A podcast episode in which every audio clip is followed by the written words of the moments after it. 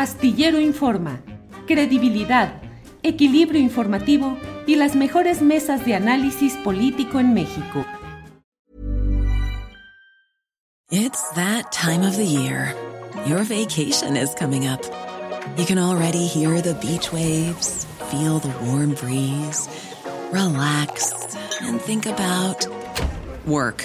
You really, really want it all to work out while you're away. Monday.com gives you and the team that peace of mind. When all work is on one platform and everyone's in sync, things just flow wherever you are. Tap the banner to go to Monday.com. Hey, it's Ryan Reynolds, and I'm here with Keith, co star of my upcoming film, If, only in theaters, May 17th. Do you want to tell people the big news?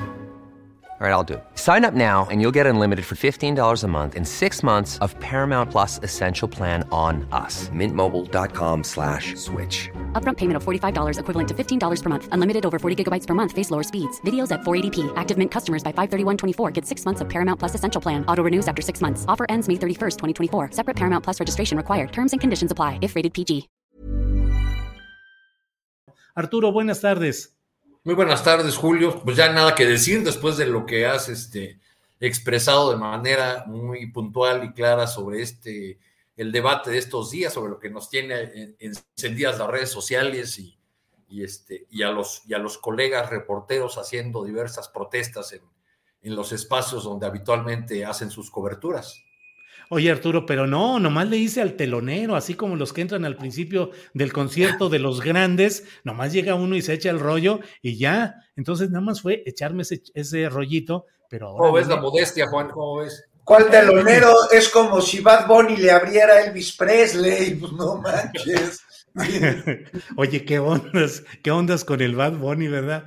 Eh, bueno, este, híjole, toda la venta de toda la, la, la, pasión, la búsqueda de los boletos. Qué temas tan interesantes. Interesante también lo de Eminem con su rodilla a tierra en el, en, el medio tiempo de la final futbolera, con música de Tupac, que estaba al piano tocando del gran Tupac. En fin, Juan Becerra, buenas tardes. Buenas tardes, Julio. Va un abrazo muy fuerte para ti y otro para para Arturo, también bien apretado para todos los que nos hacen el favor de acompañarnos esta tarde de miércoles, pues ya como es como es tradición en nuestro país, de miércoles movidito, ¿no? Qué aburrido vivir en Suiza, imagínense. Sí, sí, sí, imagínate nada más. Bueno, aprovechemos que no está Alberto Nájar por lo pronto para hablar de todo. Ya cuando él llegue, ya veremos, le dejamos ya el resto del programa para que se lo aviente completito. Eh, Juan Becerra Costa, ¿qué está pasando? ¿Por qué todos los temas hoy diríamos que se relacionan con el periodismo en sus diferentes variantes, pero finalmente hoy está todo montado. Es como si el periodismo hubiera subido o hubiera sido empujado al ring para resolver asuntos políticos trascendentes. ¿Qué opinas de todo lo que está pasando, Juan? Yo opino que estamos teniendo conversaciones inéditas, Julio, porque estamos viviendo tiempos inéditos. El periodismo es un poder cursimente me parece un poquito cursi, dicen el cuarto poder, ¿no? Al periodismo, pero a través de la información, nosotros los periodistas pues, nos dedicamos justo a ella, este, pues se hacen y se abren muchos, muchos caminos, muchas brechas, y el poder de la información es, es amplísimo y quita y pone presidentes este, y cambia el contexto del mundo. Ya vamos hablando de periodismo, pero fíjate que llevamos hablando de manera continua ya semanas dentro del periodismo con algo que yo no califico como periodismo, que es el tema de, de Loret. O sea, semanas llevamos de manera continua y de manera intermitente, Julio, pues esto no es nuevo, años. Y aquí, por más que, que lo pues intenten defender y que hagan sus spaces o que se ofrezcan a representarlo jurídicamente, pues ahí uno de los que atacó a periodistas también, siendo secretario de Gobernación, que es Santiago Krill, pues los montajes estos, Julio, no se esfuman. Israel Vallarta sigue preso sin sentencia. Y la mano detrás de la línea de este personaje y de muchos medios de comunicación y de muchos comunicadores es el poder económico y otros poderes fácticos. Por eso se está hablando tanto de periodismo. Pero dentro de esto, ¿quién le cree realmente a las noticias falsas? ¿Quién le cree a Loret? Es decir, fuera máscaras, fuera odios, fuera simpatías, porque se está distrayendo temas que son de interés nacional y se están metiendo en canastas cosas que no tienen que ir en la misma. Pero ¿quién le cree? Y me parece que nadie. Pero muchos, pues, este, pues lo que quieren creer es lo que dice Loret y por ello hay que tener claro que la noticia falsa no es nada más una mentira, es también una intención. La noticia falsa es el síntoma de un propósito que va mucho más allá de engañar por engañar.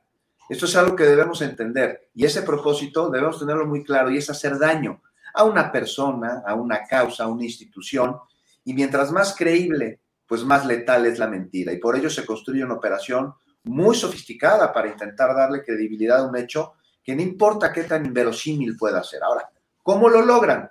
Bueno, para lograrlo se debe golpear donde más le duele a la víctima. Y, por ejemplo, el caso de la información difundida sobre supuestos conflictos de intereses, ya conocemos, ¿no? Las cantaletas. Entonces, ¿por qué meter al tema a los hijos del presidente López Obrador con este supuesto conflicto de interés con una empresa estadounidense que tiene vínculos con Pemex? Pues muy fácil, porque funciona. ¿Cómo? Golpea a quien encabeza un cambio que parte de la lucha y la erradicación a la corrupción. En este sentido, y lo golpea en otro que es en el familiar y que es en el de los hijos. Entonces, si el contenido de la mentira beneficia a los intereses o a la ideología de quien la lee, pues es muy probable que, que ahí sea creída y más si la persona que recibe la información maliciosa carece sobre conocimiento sobre la materia. Y entonces la da por buena. Y, es que, caray, ya para acabar, resulta hasta agradable leer noticias que consideramos que nos benefician. A ver, imagínense, ¿qué sonrisota pondríamos? Bueno, por lo menos yo, no hablo por ustedes, pero yo pondría una sonrisota en esta pantalla si leyera sobre la detención de Felipe Calderón. O más de la detención, más allá de eso, sobre su reconocimiento a los crímenes que cometió. Entonces, si veo una noticia que dice, Felipe Calderón hace una disculpa pública y el aviso de que voluntariamente se entrega a las autoridades para que exista justicia y está dispuesto además a cooperar para conocer los entramados de corrupción durante su sexenio, así como los involucrados en el narcogobierno, que encabezó, bueno, leer esta noticia, así, pues voy a intentar obligar a mi pensamiento a darla por auténtica y a replicarla, a comentar sobre ella, porque es más fácil convivir con cosas que nos gusta creer que con verdades que no queremos escuchar. Y aquí hay una batalla. Y una batalla que se ha subido también de manera inédita a la tribuna presidencial, este, que tiene sus bemoles, que tiene sus formas. Y estas formas tienen un, un fondo que debe cuidarse enormemente. Y que por finalmente les está dando herramienta a los mercenarios de la información, a los que no son periodistas, a los que utilizan la información con fines eh, económicos o con fines políticos a hacerse víctimas y están jalando mucha agua para su molino y están confundiendo más y están polarizando mucho más. Eso es un análisis muy profundo, muy profundo que parte precisamente del poder que la noticia falsa reafirme las convicciones, por más absurdas que estas convicciones puedan ser. Apelan a las emociones y sobre todo a las negativas, como el miedo, como la indignación, como el asco o como la tristeza, Julio. Gracias, Juan Becerra Costa. Gracias por este comentario, por esta reflexión. Eh, Arturo Cano, antes de, pedirte que por favor nos digas tu punto de vista, déjame leer esto que me llamó mucho la atención y que lo menciona eh, de pasada Juan Becerra Costa. Resulta que Santiago Krill puso un tuit donde dijo: Ofrezco mi apoyo para la defensa de Carlos Loret ante las violaciones legales cometidas por el presidente López Obrador, coma. Digamos que hasta ahí, bueno, Ah, es su decisión y bueno. Pero puso, al igual, a todos los periodistas difamados o perseguidos por el gobierno federal. No están solos. Libertad y democracia son nuestra causa común. Y le responde el periodista Jesús Lemus, que recordemos que estuvo encarcelado por haber señalado las relaciones de Luisa María Calderón, conocida como la Cocoa, eh, con uno de los operadores de ese negocio que no menciono para que no nos desmoneticen, eh, pues entonces ahí eh, le responde Jesús Lemus, señor Krill, ahora que defiende periodistas, le tomo la palabra. Estoy buscando abogado para llevar ante la Corte Interamericana de Derechos Humanos a Felipe Calderón por mi encarcelamiento injusto de tres años. ¿Le entra? Y bueno, creo que ahí está planteado parte de lo que hoy sucede. Y el señor Santiago Krill, abogado con una gran experiencia, político con gran experiencia, no puede decir que no se refería a esto, porque dijo después de la coma que he mencionado, al igual a todos los periodistas difamados o perseguidos por el GovFed, por el gobierno federal. No dijo que el actual, el gobierno federal, los que ha habido. No están solos libertad y democracia.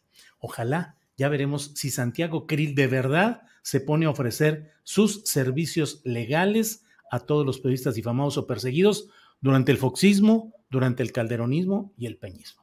Ese fue un pequeño breviario cultural. Arturo Cano, eh, ¿cómo ves el tema? ¿Cómo ves todo lo que se ha ido moviendo y removiendo en este episodio del cual estamos platicando, Arturo? Pues no le van a alcanzar los abogados a Santiago Krill, ¿no? al, despacho Santiago Krill para tantos, para tantos casos de, de colegas presionados, perseguidos, echados de sus espacios de trabajo por presiones de los sucesivos gobiernos. Bueno, lo, que estamos viendo, eh, Julio, yo creo que es el, eh, el resultado de lo que fraseaba, o uno de los resultados de lo que fraseaba hace un rato el doctor Lorenzo Meyer. Él no usó esta expresión, pero, pero sí se refirió a una suerte de, del solitario de Palacio, a la a la soledad del presidente en el debate eh, y en el choque, en la confrontación que sostiene, no con un conductor de noticias que ahora tiene eh, un espacio eh, que, se ha convertido en, la, en el ariete de la, de la, oposición, no, no con él, sino con los intereses que están detrás de, de Loret y que eligieron esta coyuntura la de la reforma eléctrica, como la madre de todas sus batallas. Que eligieron esta coyuntura para tratar de descarrilar, de desestabilizar, de, eh, eh, de ponchar a la, a la 4T porque miran un eh, desgaste ya del, del presidente, de su popularidad, aunque las encuestas nos dicen, nos dicen otras cosas, y porque creen, y así lo frasean dirigentes políticos y, opinadores de, toda, eh, de, todo el espectro de los grandes medios, este, pues que la 4T ha llegado a su fin y que este es el momento del, este, del asalto al Palacio de Invierno o el equivalente para las derechas. Este, eh, y, yo creo que eh, cuando Meyer dice es el presidente contra este bloque, tiene la razón, porque él habla de que pues, Morena prácticamente no, no sale, ni los, ni los aliados, y cuando salen lo hacen de esta manera muy a la antigüita, eh, con, con, desplegados mal eh, construidos, con desplegados que permiten una crítica sencilla, y además nos hacen ver con estas expresiones como los desplegados, pues nos remiten a, o, nos traen un eco de los viejos tiempos, ¿no? En que frente a una adhesión eh, presidencial venía lo que, lo que llamábamos entonces la cargada, Todas las fuerzas vivas del país a apoyar al presidente, a cerrar filas en torno a él. Solo que ahora pues tenemos una cargada muy reducida, muy limitada, eh, a el partido del presidente y algunos de sus aliados, ni siquiera todos. O sea, ¿dónde están, por ejemplo, los grandes sindicatos que, que sacaban aquellos desplegadotes de gracias, señor presidente, o lo, apoyamos, o, los organismos empresariales que hacían, que hacían lo, mismo? Eh, el presidente ha eh, entrado en una eh, situación de crisis, yo creo que sobre todo porque es quizá la primera vez en que con tanta claridad vemos que no está fijando la agenda él desde la mañanera, sino está respondiendo a, eh, a los ataques de sus adversarios, a la agenda de sus adversarios. Y ahí es donde yo veo el riesgo, la, la debilidad, la, eh, la debilidad en el manejo estratégico de esta crisis, ¿no? No quiero decir la debilidad del presidente porque me sumaría a aquellos que eh, que ven a un presidente con la popularidad que tiene López Obrador este, como alguien ya debilitado y que, eh, bueno, iremos viendo en los siguientes días cómo, eh, cómo se suceden los hechos, porque ya para mañana está anunciado que, que habrá la primera manifestación del Frente en Defensa de la Reforma Eléctrica frente a la Cámara de Diputados. Y entonces ahí veremos a las huestes de Morena eh, haciendo lo que hace tiempo dejaron de hacer, eh, últimamente con el pretexto de la pandemia, que fue la movilización callejera, donde siempre ha, eh, han mostrado su, su fuerza y han fijado una, una postura de respaldo a quien ahora se defiende casi en solitario desde el Palacio Nacional. Gracias, Arturo Cano. Em, ya está por aquí Alberto Nájar. Saludos, Alberto. ¿Cómo están? Buenas tardes. Perdón, estaba, me atrasé en, una, en otra entrevista que tenía programada hacer. Ya ven, de, pronto las cosas no salen como una espera, pero bueno, ya estoy aquí. Una disculpa.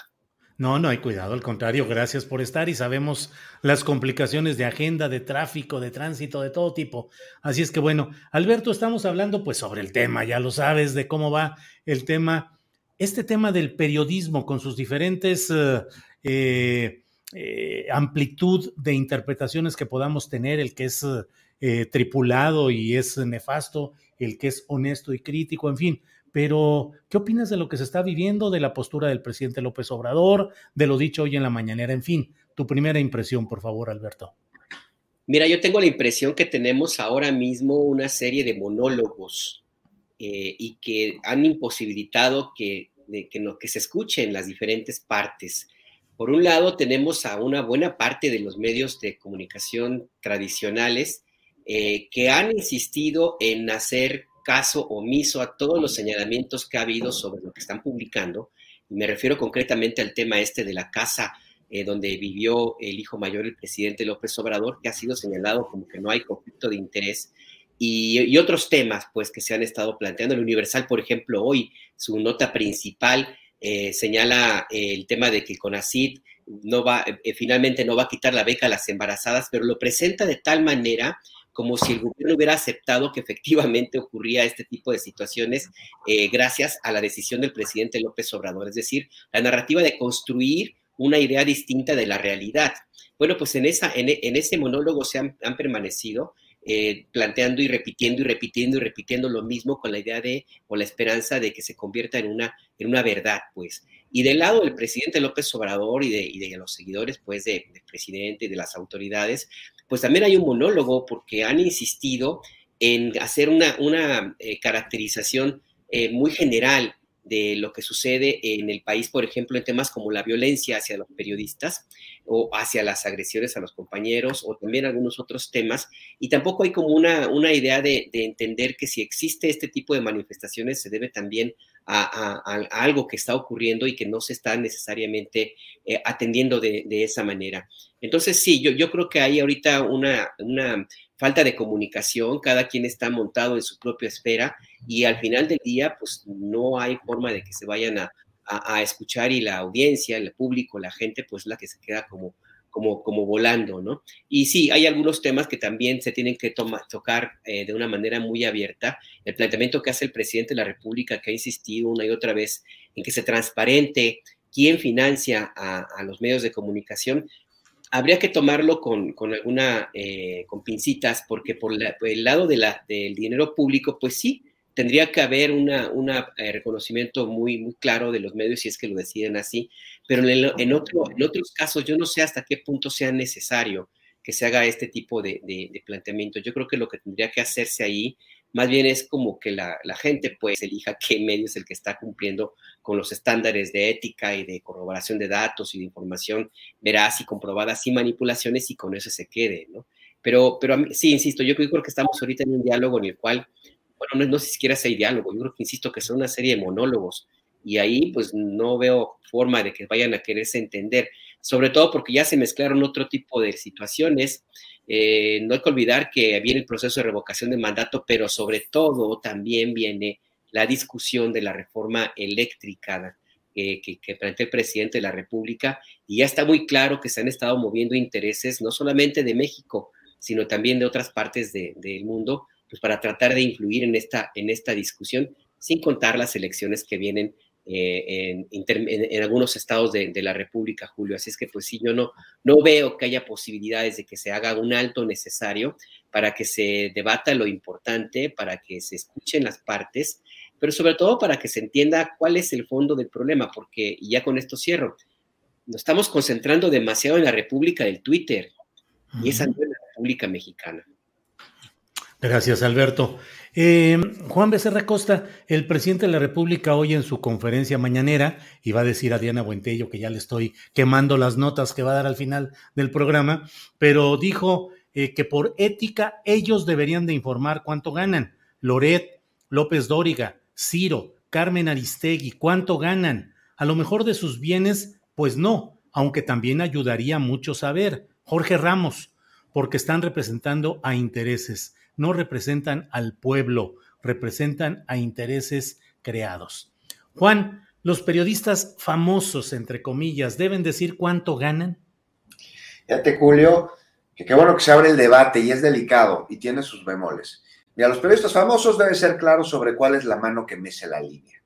Mm. Eso es mucho. Y parte de esta línea, si no es que mucho se da, a través de los dineros. Partamos de que el periodismo no es objetivo. Ya lo hemos dicho aquí en otras ocasiones. Quien afirme eso que pues, está mintiendo o no sabe periodismo, siempre.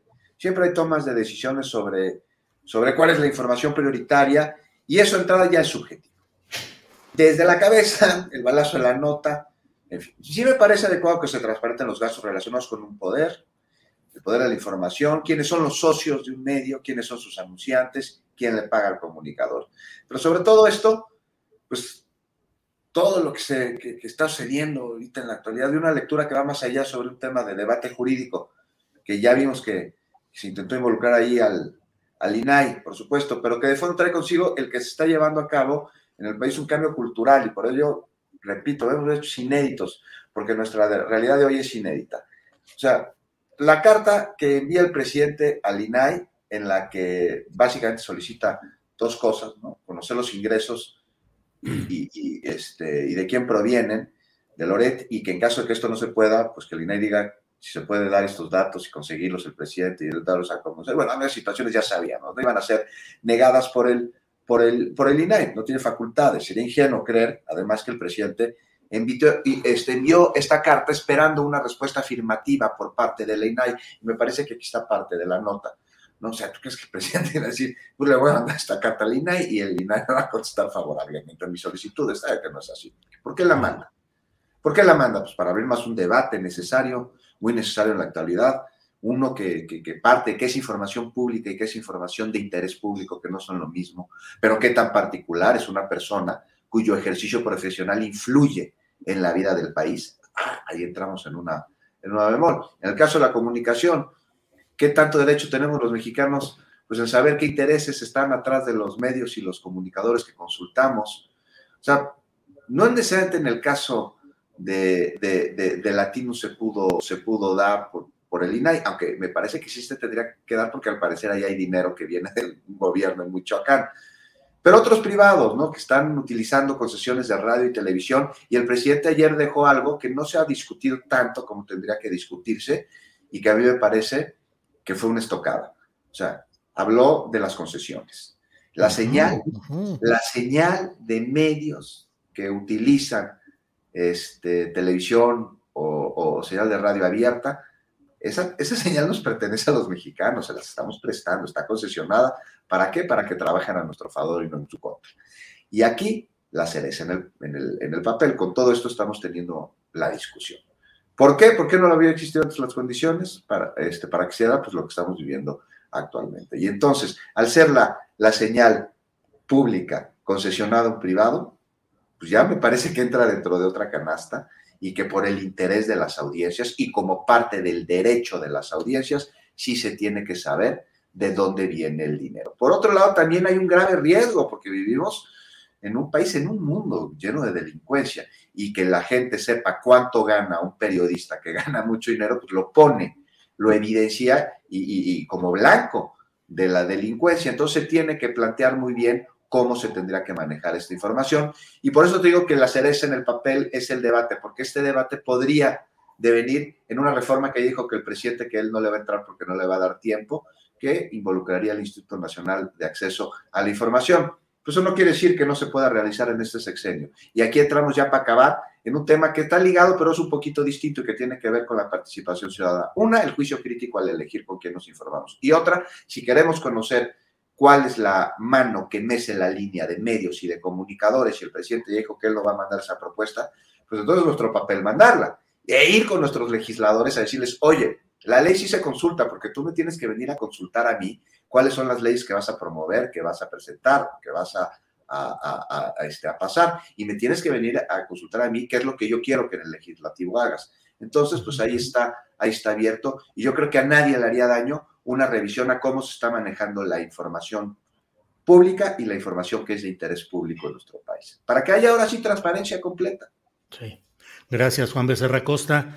Eh, Arturo Cano, ¿qué opinas sobre este tema de, de los famosos deben decir cuánto ganan? Y el otro tema que en el cual yo coincido con Juan Becerra Costa, que es eh, esa frase, esas palabras que dejó por ahí el presidente López Obrador en su, en su, en una de sus alocuciones, yo la destaqué incluso en alguna de las columnas de esta semana, el hecho de decir, bueno, la, la cuestión es que son medios que tienen concesiones públicas, concesiones del Estado mexicano y tienen una responsabilidad pública. ¿Qué opinas de los dos temas, Arturo? Las ganancias y el saber eh, la situación de los medios concesionados.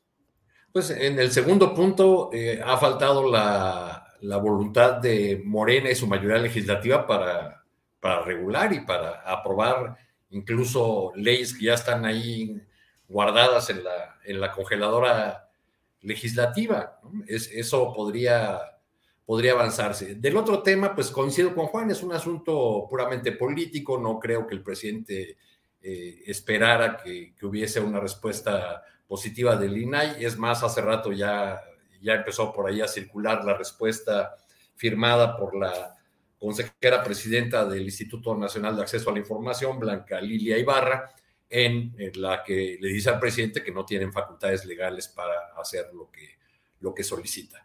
Pero lo que está tratando el, presidente, ya que lo llevaron a ese terreno eh, o a esa eh, agenda, eh, que es la agenda de la oposición, pues es de desacreditar o de quitarles calidad como críticos a estos personajes, a estas caras visibles de eh, o vocería de, los grupos de interés económico y político que, se ponen a, su proyecto, que se ponen a la, a la 4T. Bien, gracias. Arturo, nada más de pasadita, eh, dado que tú conoces muy bien todo lo que ha sucedido en varios países de Sudamérica particularmente, mm, el gobierno del presidente López Obrador está entrando en un camino que puede llevar a confrontaciones fuertes del gobierno en turno con los poderes periodísticos, como sucedió en Ecuador, en Brasil, en Venezuela, en otros países? Sin duda. Yo creo que el frente periodístico es eh, uno más eh, de, esta gran línea de, un presidente que se ve a sí mismo como representante de la mayoría eh, desposeída, de la mayoría permanentemente empobrecida. Este, él lo ha dicho en muchas ocasiones, hay una, no todos tenemos que estar de acuerdo, eh, esta concepción del país de 60-40 o 70-30, como lo, como lo queramos ver, pues está muy presente. Para no hablar de, eh, de Chávez o, o, de alguien que les hace demasiado ruido a los opositores, pongamos los casos de Lula o de Correa. Hubo una permanente confrontación con eh, los medios de, comunicación, con medios que además respondían a intereses muy, muy claros y que nunca iban a, eh, estar del lado del, eh, de un proyecto, digamos, progresista en el que no se vieran representados. Yo difiero de Juan cuando dice que nadie le cree a Loret de Mola. Hay un sector de la población que sí le cree. Y tan es así que el presidente tiene que debatir con él y tiene que enfrentar ya no a un líder de la oposición, ojalá fuera un líder de la oposición el que está eh, al, frente de, de, la batalla con un proyecto oponiendo sus ideas y un programa a, a los principios de la 4T. No, son meros intereses que tienen eh, eh, como representantes a estos mercenarios de la información como el exconductor de Televisa. Pero eh, el, gran problema que tenemos, vuelvo al, doctor Meyer, ¿no? Es la, pues la ausencia de, otras voces, que el presidente concentra todo Vicente Fox tenía un traductor, ¿no? Nos decía lo que quería decir el... Rubén Aguilar. Sí. Eh, y con el presidente López Obrador, del lado de, los suyos, yo diría que hay cierto temor a equivocarse a la hora de interpretarlo y entonces no saber eh, eh, cómo respaldarlo, porque qué vamos a decir de lo que él diga. Y del otro lado hay un ejército de opinadores no solamente las, las plumas o los rostros que tienen mayor presencia en los medios, eh, en los principales medios de comunicación, sino también dirigentes partidistas, todo un ejército de opinadores que no hablan sobre lo que el presidente dice y mucho menos sobre lo que el presidente hace. Hablan sobre lo que el presidente querría hacer o lo que ellos suponen que querría hacer. Es un muy buen ejemplo el que acaba de dar Alberto con esta portada del Universal no nos informan lo que está haciendo, diciendo o haciendo el gobierno, nos informan lo que suponen, ¿no? Que el gobierno quería hacer con las eh, eh, investigadoras o los científicos embarazadas, ¿no? Entonces, eh, como ese ejemplo, hay muchísimos, ¿no? Abundan los ejemplos de lo que querría, los ataques contra las universidades, la persecución de los científicos, bla, bla, bla. Hay una gran cantidad de una abrumadora presencia de esa opinión, que, de esa línea de, información que está machacando y machacando, no con hechos o dichos del gobierno, sino con las intenciones perversas de un dictador. Selling a little or a lot. Shopify helps you do your thing however you cha-ching. Shopify is the global commerce platform that helps you sell at every stage of your business. From the launch your online shop stage to the first real life store stage, all the way to the did we just hit a million orders stage. Shopify is there to help you grow. Shopify helps you turn browsers into buyers with the internet's best converting checkout. 36% better on average compared to other leading commerce platforms because businesses that grow grow with Shopify. Get a $1 per month trial period at shopify.com/work. shopify.com/work. Hey, it's Ryan Reynolds and I'm here with Keith, co-star of my upcoming film If, only in theaters May 17th. Do you want to tell people the big news? All right, I'll do it. Sign up now and you'll get unlimited for $15 a month in 6 months of Paramount Plus Essential Plan on us. Mintmobile.com slash switch. Upfront payment of $45 equivalent to $15 per month. Unlimited over 40 gigabytes per month. Face lower speeds. Videos at 480p. Active Mint customers by 531.24 get 6 months of Paramount Plus Essential Plan. Auto renews after 6 months. Offer ends May 31st, 2024. Separate Paramount Plus registration required. Terms and conditions apply if rated PG. Sí, sí, sí. Bien, Arturo. Gra y, y, bueno, Julio, eh, cuando eh, personajes así enarbolan causas como la libertad de expresión, yo no puedo dejar de, de pensar, ¿están con una buena causa? ¿Cuántos de ellos le alzaron la voz, aunque fuera bajito, el día que Felipe Calderón decidió despedir a 44 mil trabajadores de un plumazo, echarlos a la calle? ¿Están con las causas? No. Están por regresar al poder, nada más, es todo, ¿no?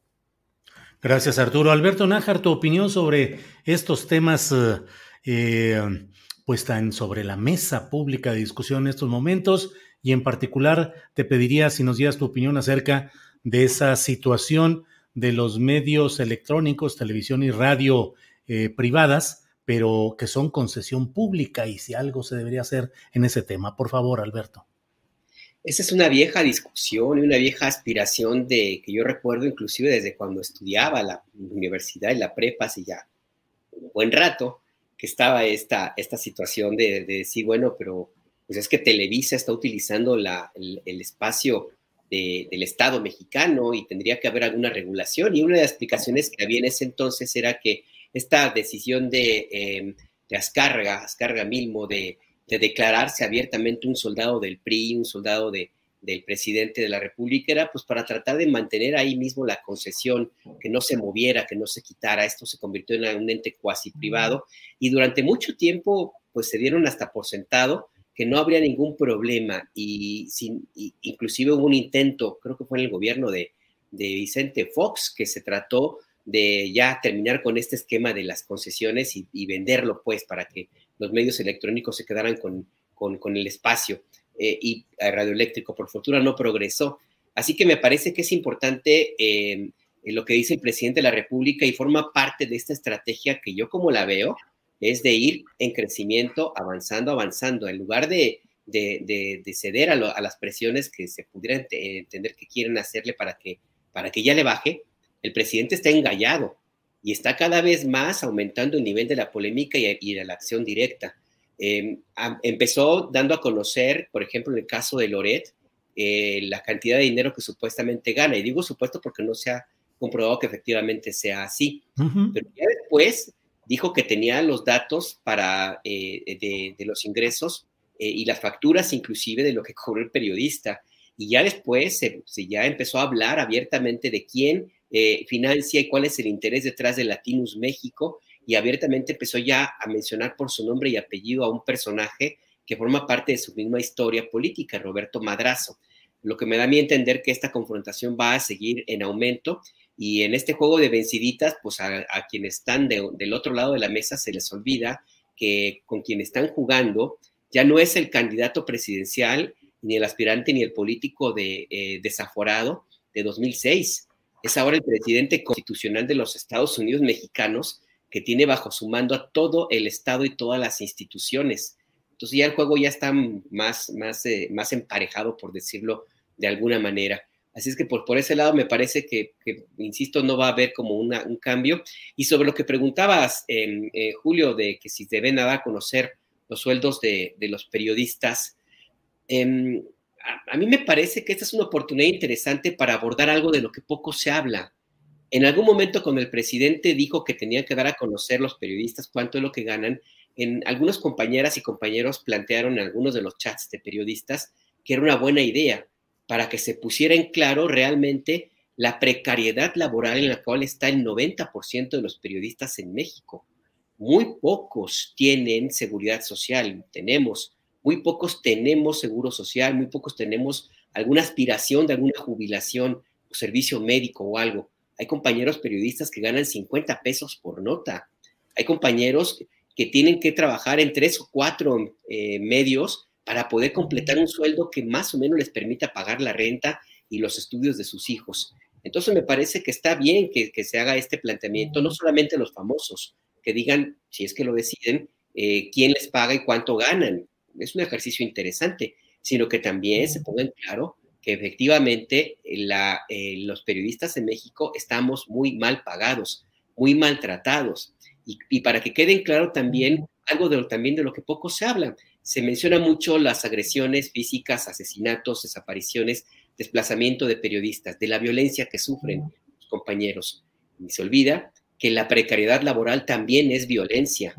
Y me parece que esa violencia le correspondería a la autoridad regularla, sí, porque estamos hablando de una relación obrero-patronal, y también, por supuesto, a los propios medios de comunicación y a los grandes periodistas y famosos, pues para que pongan en claro que efectivamente eh, eh, se está pagando mal, mal a los periodistas y que de esa manera no se puede aspirar a que exista una mejor eh, cobertura de, los temas de los medios, pero sobre todo para terminar con esta violencia que, insisto, también se, puede hablar de que la precariedad, la ausencia de un buen salario, la, imposibilidad de que te enfermes, porque si te enfermas ya te fregaste, pues también es una forma de violencia. Así es que yo creo que es importante. Qué bueno que se dé el debate, ojalá que se abra así pero ojalá que no se quede nada más en una exhibición de la, de la pobreza, sino que también se empiece a hacer algo para cambiar esta situación para los periodistas en México, Julio. Gracias, Alberto Nájar. Eh, Juan Becerra Costa, hoy el presidente de la República dijo también eh, respecto a algunas vicisitudes eh, de su campaña electoral de 2006, dijo que le habían dicho que tenía que pagar por adelantado una publicidad que quería insertar en un medio y dijo, y todos, todos, la revista Proceso. Por eso, ¿qué me va a extrañar lo de Carmen Aristegui? ¿Qué me va a extrañar lo de Proceso si ellos no contribuyeron al cambio? ¿Qué opinas, Juan Becerra? Proceso, Aristegui, no contribuyeron al cambio. La prensa crítica independiente, no solo Proceso y Aristegui, sino muchas otras expresiones, ¿crees que contribuyeron a este cambio político y social que se ha vivido? Me parece injusta esta declaración del presidente totalmente fuera de, la realidad. De entrada, hay que hay que dejar aquí muy claro que cualquier medio, cualquier periódico, cualquier revista, menos de que exista una relación comercial ya de mucho tiempo o un convenio, siempre va a pedir este, un adelanto antes de que se publique la inserción. Y luego se publica la inserción y viene la, la, otra parte y es una manera de proteger al cliente por si se publica la inserción de manera en la cual el cliente no otorgó los originales mecánicos. Es decir, si el mensaje por el que está pagando para que se publique no es el mismo que él quiso o que él este, presentó al medio de comunicación. Entonces, mira, a reserva de que esta discusión que estamos teniendo sobre periodismo y sobre medios de comunicación y su relación con el poder político es nueva y se tiene sin duda alguna que aceitar en beneficio de la ciudadanía, este, hay algo que a veces aquí parece que no captamos. Y no lo captamos porque no estamos acostumbrados. El poder político está hoy en manos de quienes durante tanto tiempo se enfrentaron al poder absoluto. Un poder que hoy no despacha desde la función pública y que quiere regresar a hacerlo y que tiene recursos ilimitados. Lo tiene todo, menos lo esencial. ¿Qué es lo esencial aquí? Un proyecto de nación. en el caso del proceso, proceso no ha cambiado, aunque digan que sí. No es cierto, sigue igual. Mismas páginas de publicidad, más o menos, que son muy pocas, porque el proceso nunca ha vivido la publicidad enmarcada, sino de la de otra, de la que no tiene orden de inserción. Y mira, proceso siempre está con la oposición, sea cual sea, sin lealtad más allá que eh, ese que es su modelo de negocio. A la gente le gusta hablar mal de su gobierno porque le hace sentir bien pasarle toda la responsabilidad a él. Si me va mal, pues es culpa del gobierno. Si adentro de, mi casa hay un bache, ah, pues es que el presidente ya no está volviendo a Venezuela. Para eso pago impuestos, ¿no? Porque hay un bache. Y entonces vemos una portada súper incisiva muy bien hecha en contra del poder político, la compramos. Mientras digan verdades, este modelo es totalmente válido. Cuestionable para algunos, sin duda alguna, para otros no, pero es válido. Podemos o no estar de acuerdo en que con el cambio de gobierno, pues este cambie proceso de articulistas, que lo hizo. ¿Por qué? Porque sigue siendo el mismo proceso. Ingenuo sería pensar lo contrario. O sea, ya no le sirven los articulistas de antes porque le pegaban a quienes hoy ya no le tienen que pegar porque ya no están en el poder. Ahora lo que necesitamos es una tropa en contra del gobierno, no un Estado mayor que lo proteja, no un Estado mayor que venga de una lucha para hacerse del poder y ya que llegaron a él, no, pues hay que sacarlos, porque van a hablar bien del presidente, van a hablar bien de los secretarios de Estado, van a hablar bien del proyecto de nación. Y este no cambio de proceso, esta no transformación del proceso, pues duele a quien siempre desde izquierda la consultó para leer las atrocidades de la derecha. Y ahora ve que es al revés. Cambio proceso, ya no es la misma. Dicen, no, cambió el país y proceso es el mismo. Ahora, no contribuye al cambio y es voz de, los que no lo quieren, pero antes de eso sí contribuyó proceso. Y vaya que contribuyó, caray. Y mucho que contribuyó. O sea, que sus verdaderos intereses no hayan sido el que el país cambiara, no elimina la influencia que tuvo sobre la opinión pública. Carmen Aristegui, ahora, no se dijo, sí contribuyó al cambio. Es un actor del cambio, de hecho, o sea, no puedes concebir el cambio de este país sin la labor de Carmen Aristegui. O ya no. O sea, para algunos se apagó, para algunos presta su nombre a Mexicanos contra la Corrupción, replica una nota, dijo que, que la hizo después de no dormir y de pensarlo mucho. Pues es una nota que carece de rigor periodístico, nada que ver con aquella de la Casa Blanca, nada que ver en todos sentidos, Julio. Ahora, también arremete contra el poder político. Ahora, no la ve hacerlo contra los otros poderes esos que cuestionaba antes. ¿O será que los que cuestionaban era porque también era poder político? No sé cómo sea. Pero la trayectoria de ambos y su influencia queda para la posteridad, así como también va a quedar su evolución periodística. A veces, después del esplendor, viene la decadencia. A veces, no siempre. Gracias, Juan Becerra Costa. Eh, Arturo Cano, ¿qué opinas de estas eh, palabras que pronunció hoy el presidente de la República en los cuales dice que no le extraña lo de Carmen Aristegui ni lo de proceso, si ellos no contribuyeron al cambio. ¿Qué opinas, Arturo? Pues que es injusto, como dice Juan, coincido totalmente, ¿no? Y, permítanme una referencia personal. Hace muchos años yo trabajé en el diario Reforma y me tocó cubrir las protestas encabezadas por el hoy presidente Andrés Manuel López Obrador en Tabasco yo ya tenía una relación con él como reportero, ya lo había visitado allá en el, ese fraccionamiento llamado Galaxia 2000 en la ciudad de Villahermosa, un fraccionamiento clase mediero donde, como, como ha dicho en la, en la conferencia mañanera, permanentemente había presencia de, del, del CISEN y lo espiaban todo el tiempo. Algunos se han burlado en, en redes sociales cuando dicen que había helicópteros también vigilando. Sí lo sabía, sobre todo cuando, eh, cuando las movilizaciones arreciaron y empezó la represión. Eh, comenzaron a meter a los partidarios de Andrés Manuel que estaban bloqueando los accesos a postpetroleros a la cárcel. Y eh, yo le hice una larga entrevista donde platicó, digamos, sinceramente sus posturas, habló de, la lucha, de que estaba dispuesto a ir a la cárcel si, ahí lo querían llevar, este, comentó algunas decisiones eh, del entonces presidente Cedillo y por ahí soltó la frase que Reforma decidió poner como sus ocho. Fue un manotazo del presidente. Al día siguiente, cuando se publica esta, esta edición, eh, me acerco otra vez a su casa. En ese momento coincide con que llegan los periódicos de la Ciudad de México. Él ve la portada, pone una cara así como medio de, ah, caray, estuvo, está muy dura esta, esta portada, pero finalmente le, le favorecía, lo, lo, tomó, lo tomó como algo que le podía favorecer en la lucha que estaba librando en ese momento. Vamos, ¿qué quiero decir con esto? Que no solamente en proceso y en, eh, eh, en, medios como los que ha estado Carmen Aristegui, hubo, eh, digamos, no un respaldo al presidente, sino un respaldo eh, simplemente informando sobre sus acciones y su pensamiento, en tiempos se crea más complicado hablar sobre las acciones de un opositor, sobre todo de un opositor al que estaban satanizando como, como Andrés Manuel López Obrador. Este, en alguna visita de unos años atrás a los que me estoy refiriendo, por ahí del 92, incluso me, me, me dijo después de que desayunamos en su casa, quédate porque mira, échale un ojo a esos papeles que están ahí, era una montaña como de medio metro, son mis conversaciones telefónicas que me las graba el CISEN y, el CISEN y alguien del CISEN me, las pasa. Pues sí, así eran las, así eran las circunstancias. Arturo Cano, gracias. Alberto Nájar, ¿qué opinas sobre este tema?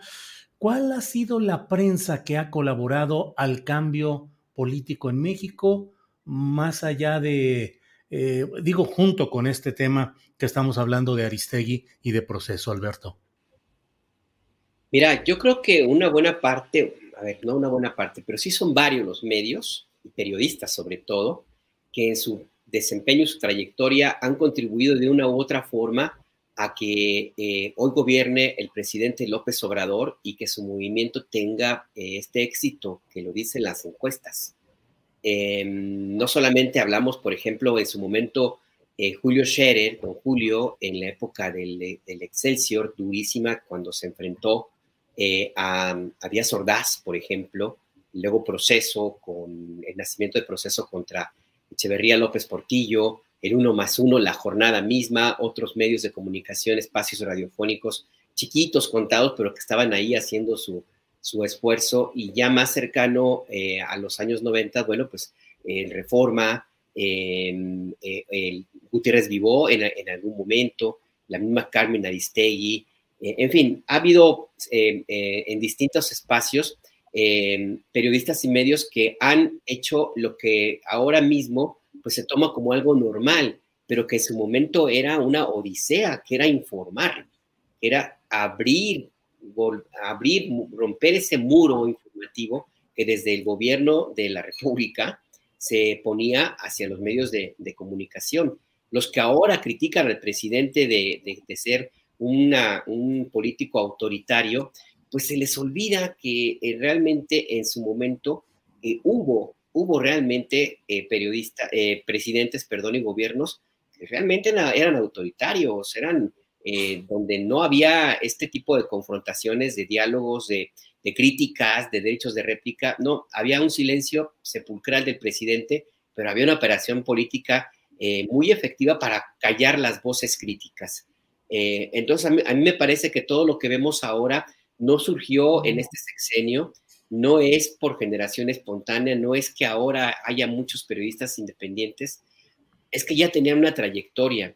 Es que en esta discusión, en este, en este debate, donde, insisto, parece que no, no nos escuchamos, se olvida que hubo algún momento en el cual alguien, algunos, tuvieron que eh, abrir paso, camino, a veces inclusive algunos hasta, costa de su propia integridad física, para que se eh, normalizara el hecho de que, eh, de que se publicara la voz, las voces de los críticos. Arturo menciona este caso de, López Obrador en su momento, y ha habido otros en los cuales también ha habido em, espacio para políticos que no tenían otra manera de ser escuchados y de las que el mismo presidente López Obrador se, ha beneficiado. Entonces, a mí me parece que es importante no quedarnos en lo que vemos ahora mismo y hacer un ejercicio de memoria ese que el presidente López Obrador eh, es tan, tan aficionado. Y, y, sí me parece, yo coincido con Arturo y con Juan en que es injusto decir que estos dos medios, Carmen Aristegui y Proceso, no contribuyeron, porque la verdad es que no es así, pues ellos, el, el mismo presidente López Obrador, es cierto, eh, en proceso se publicaron portadas que no le favorecían, pero también se publicaron muchas portadas que sí le favorecían.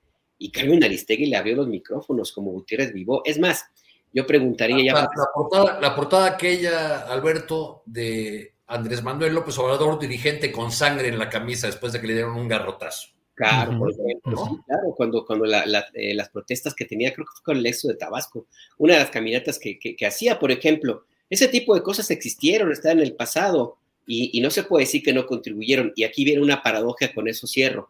El presidente ha insistido mucho en que eh, Jacobo lo entrevistaba, le abría el micrófono y lo dejaba que hablara. Jacobo Saludowski, ese sí, para que vean, era un soldado del régimen. ¿Era un qué, perdón? Un soldado del régimen. Ah, sí, sí, perdón, es que se... sí, y, y, le abrió el micrófono. Entonces, ¿él también contribuyó o no contribuyó? habría que preguntarse en ese aspecto, ¿no?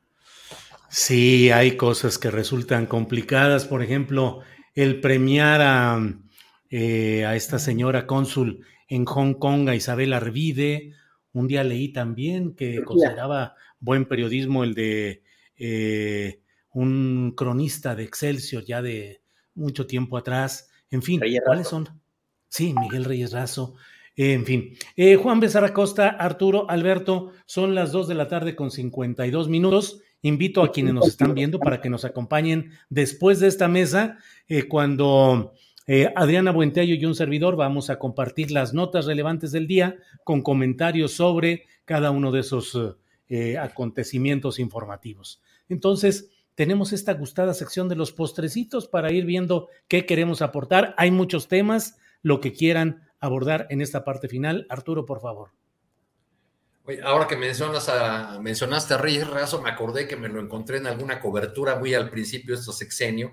Estuvimos lado a lado ahí en un evento del, presidente y, me dijo así, bajita la voz, yo, yo de esto no entiendo nada, ni conozco a nadie, porque me la pasé mucho tiempo metido allá en Toluca. Pero este, y si esos son los referentes, bueno, pues yo, eh, eh, el postrecito que tengo es eh, de bodorrio, calenda. Y, Órale, claro. Porque yo tanto que, me, que, estuve defendiendo la privacidad de la maestra Elvester y resulta que la, quería, que la que quería darle máxima publicidad a su boda era ella misma y convertirla, convertir su felicidad personal en su relanzamiento político. ahí estuvo en en Oaxaca, a pesar de que hubo algún intento de, eh, de, maestros, me cuentan que maestros realmente de base, o sea, no fue una decisión de la, eh, de la dirección de la sección 22, ni mucho menos, sino pues eh, los maestros que tienen cuentas pendientes con ella, ¿no? Que, que la consideran su, su, adversaria desde hace mucho tiempo. Hubo, me cuentan, 150 invitados, faltaron 20. Eh, de los que asistieron, pues hubo realmente muy pocos que sean figuras políticas. Por ahí hubo un senador de Coahuila, el exgobernador Humberto Moreira, el secretario de gobierno del estado de Hidalgo, Simón Vargas Aguilar.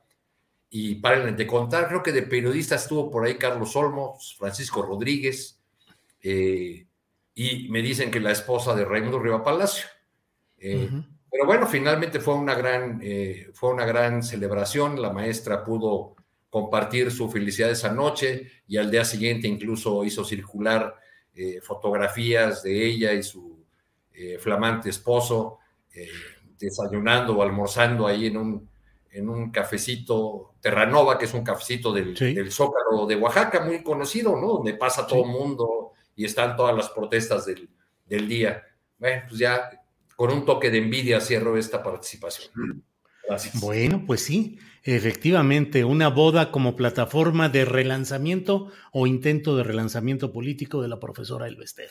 Gracias, Arturo. Em, Juan Besar, ya me brinqué el orden, ya me doy cuenta, pero bueno, eh, Alberto Nájar, por favor, em, tu postecito, la parte final, por favor. Mira, dos temas, recargar esta, idea que de que se dé a conocer cuánto ganan los periodistas, me, que me faltó una frase que sí es verdad, ojalá que sea así, eh, para que la mayor parte de la gente se dé cuenta que no todos somos Lorets, quede bien claro, y, nada más con la pura cuenta bancaria, si es que los compañeros, muchos ni cuenta bancaria llegan. Pero bueno, y la otra es más bien una, una, no tanto como postre, sino la expectativa de lo que puede ser un postre. Se supone que Movimiento Ciudadano hoy debe definir si mantiene o no a Roberto Palazuelos como su alfil, su candidato al gobierno de Quintana Roo. Eh, yo creo que se tardaron muchísimo, no sé qué estén discutiendo, pero bueno, pues están ahí. Pero bueno, Roberto Palazuelos en su cuenta de Twitter no ha dejado de seguir eh, muy activo y publica uno de los mensajes hace apenas unos días eh, que lo voy a, leer, si me lo permite, de esa manera de postre y con eso cierro. Julio, sí. en su Twitter y, y, aparece una foto ahí con, como si fuera Matrix o no sé, eh, ahí muy, muy extraño, muy al estilo de este, de este eh, youtuber, actor, empresario. Dice, no importa que digan que hagan, que, no importa que digan que hagan, la verdad siempre sale a la luz. Solo me están haciendo más fuerte, más grande y voy en camino a cumplir con mi destino. No, no, no, con eso de eh, un tuit también que puso donde sale así, entre al estilo Matrix, con una pose y con unas burbujas al frente, pero uno no sabía si era Matrix o era Walter Mercado, porque había cierta eh, similitud con este personaje.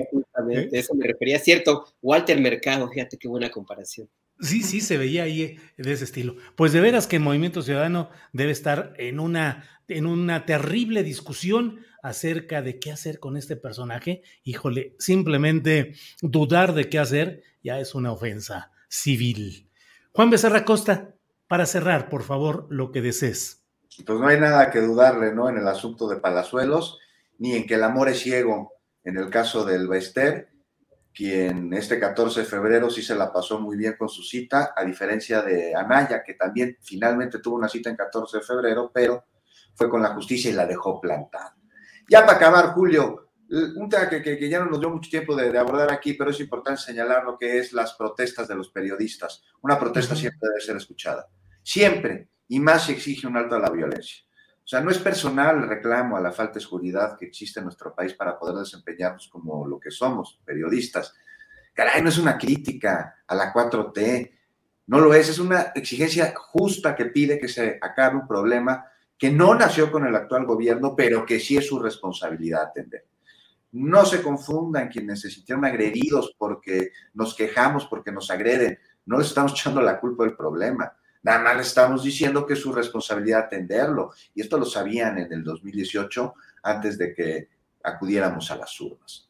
Y no es posible que si buena parte de los homicidios contra periodistas son perpetrados desde policías municipales, no se tenga conocimiento en la mayor parte de los casos sobre el móvil del crimen, mucho menos la autoría intelectual porque los crímenes contra periodistas están en las carpetas de no sé quién y por qué lo hizo. O sea, ¿por qué el mecanismo no previene además? Si ese mecanismo que ahora se está revisando una vez más este, fuera más robusto, otro, otro panorama sería, una vez más, que victimiza al periodista, o sea, amenazado porque lo hacen, y que como medida le pone un botón y una asesoría psicológica para que, para que le baje a su, a su angustia, ¿no? Mientras espera que lo balacen, para entonces ahí sí considerar otras medidas, a menos de que seas Azucena Oresti. Ahí se te las manda, pero mira, así rapidito.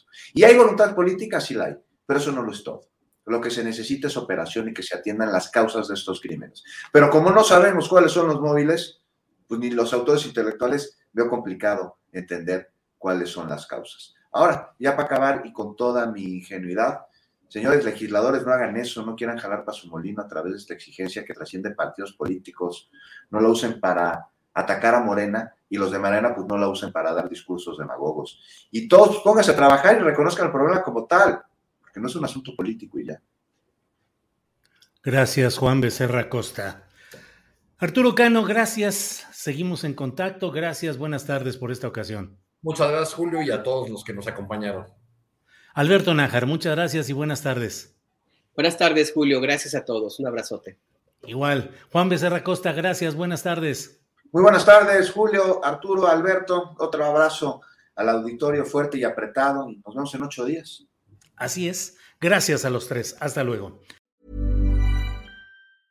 Hey, it's Paige DeSorbo from Giggly Squad. High quality fashion without the price tag. Say hello to Quince. I'm snagging high-end essentials like cozy cashmere sweaters, sleek leather jackets, fine jewelry, and so much more. With Quince being 50 to 80% less than similar brands. And they partner with factories that prioritize safe, ethical, and responsible manufacturing. I love that. Luxury quality within reach. Go to quince.com slash style to get free shipping and 365 day returns on your next order. Quince.com slash style. Ever catch yourself eating the same flavorless dinner three days in a row?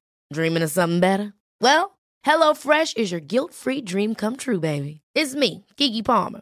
Let's wake up those taste buds with hot, juicy pecan-crusted chicken or garlic butter shrimp scampi. Mm. Hello Fresh.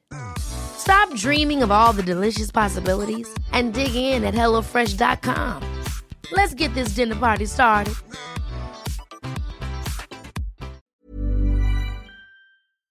Para que te enteres del próximo noticiero, suscríbete y dale follow en Apple, Spotify, Amazon Music, Google o donde sea que escuches podcast.